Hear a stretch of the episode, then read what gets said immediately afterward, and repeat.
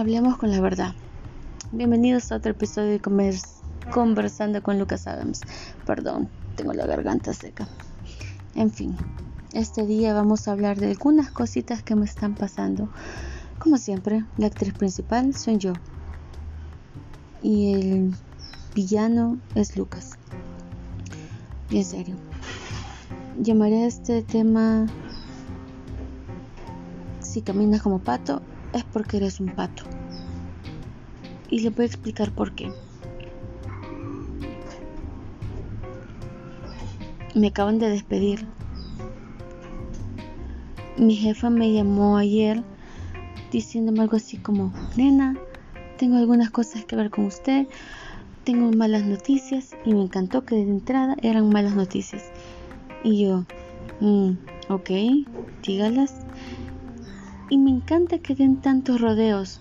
El problema no es tanto eso, me gusta que las cosas sean directas y que vayan y suelten el vergazo de un solo. Me, la removieron de la cuenta. Y yo, ok, un problema menos. Me sentí Forrest Gump. Mm. La cuestión está que esto tiene mucho que ver con mi discapacidad. Digan lo que digan, lo tiene que ver.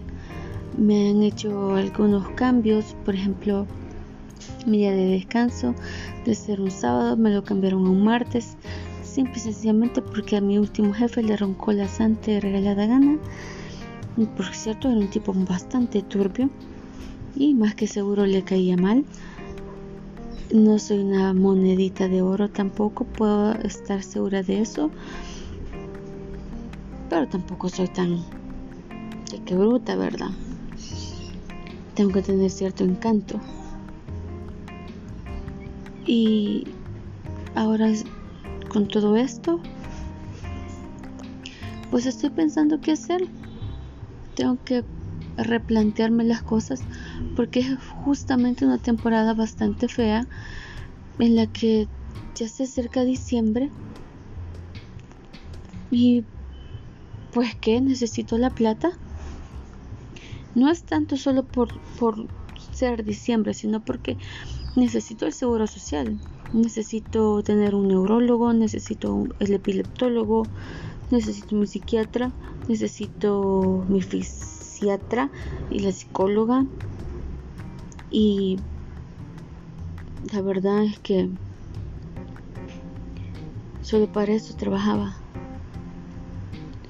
Entonces, la gente, los empleadores, piensan que uno como eh, discapacitado es un problema porque no produce que un tumor cerebral se reduce a nada, que no es la gran cosa, que solo es un, una fracturita en el dedo meñique No es así. Un tumor cerebral trae muchas complicaciones y ya se las he mencionado en otros, en otros audios.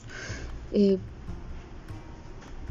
el hecho de que no me pueda eh, desenvolver yo sola es frustrante para mí porque hace que 5 o 4 años atrás yo era una persona independiente, no necesitaba de que mis papás me acompañaran.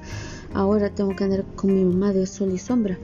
Entonces, no es que me moleste andar con mis padres, es el hecho de que tengo 32 años y que mis padres estén conmigo. Y que yo sé que en cualquier momento mis padres van a morir. Y que mis hermanos no se van a hacer cargo de mí. Son cosas que uno sabe y lo da por hecho.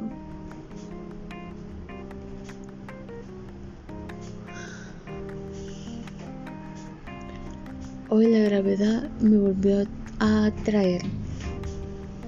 A Isaac Newton le golpeó una manzana. En mi caso, yo fui la manzana y golpeé contra el suelo y no había Isaac Newton para rebotar. De una forma u otra, toda esta tensión me estaba afectando. Y mi resultado fue que caí con no mucha delicadeza en el suelo. Mi hermano después no sabía ni cómo levantarme porque la mitad del cuerpo estaba dormida. Estas son las cosas con las que tenemos que lidiar todos los días y tener una actitud positiva. Positivamente me dio un reverendo vergazo.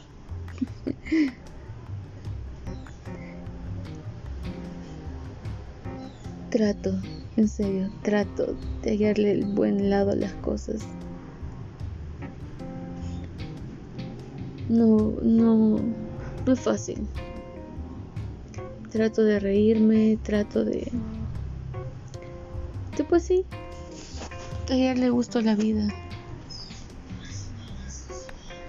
Y aún no tengo trabajo, lo sé, pero voy a encontrar trabajo. Eso es por seguro. La próxima vez quizás que les esté haciendo un audio, les voy a decir, ¿saben qué? Tengo seis posibilidades, seis opciones de trabajo, no como la última vez que, que les contaba que en una empresa que se llama Telu me vieron de menos por haber sido, por ser discapacitada y porque tenía que ir al médico. Ahí sí puedo decir nombres pero de la otra no, porque ahí me acaban de echar y todavía no sé qué va a pasar. Porque si ellos piensan que yo voy a dejar la computadora, están locos. Ellos tienen que venir por ella. Porque yo ya no trabajo ahí, entonces que vengan ellos por su computadora.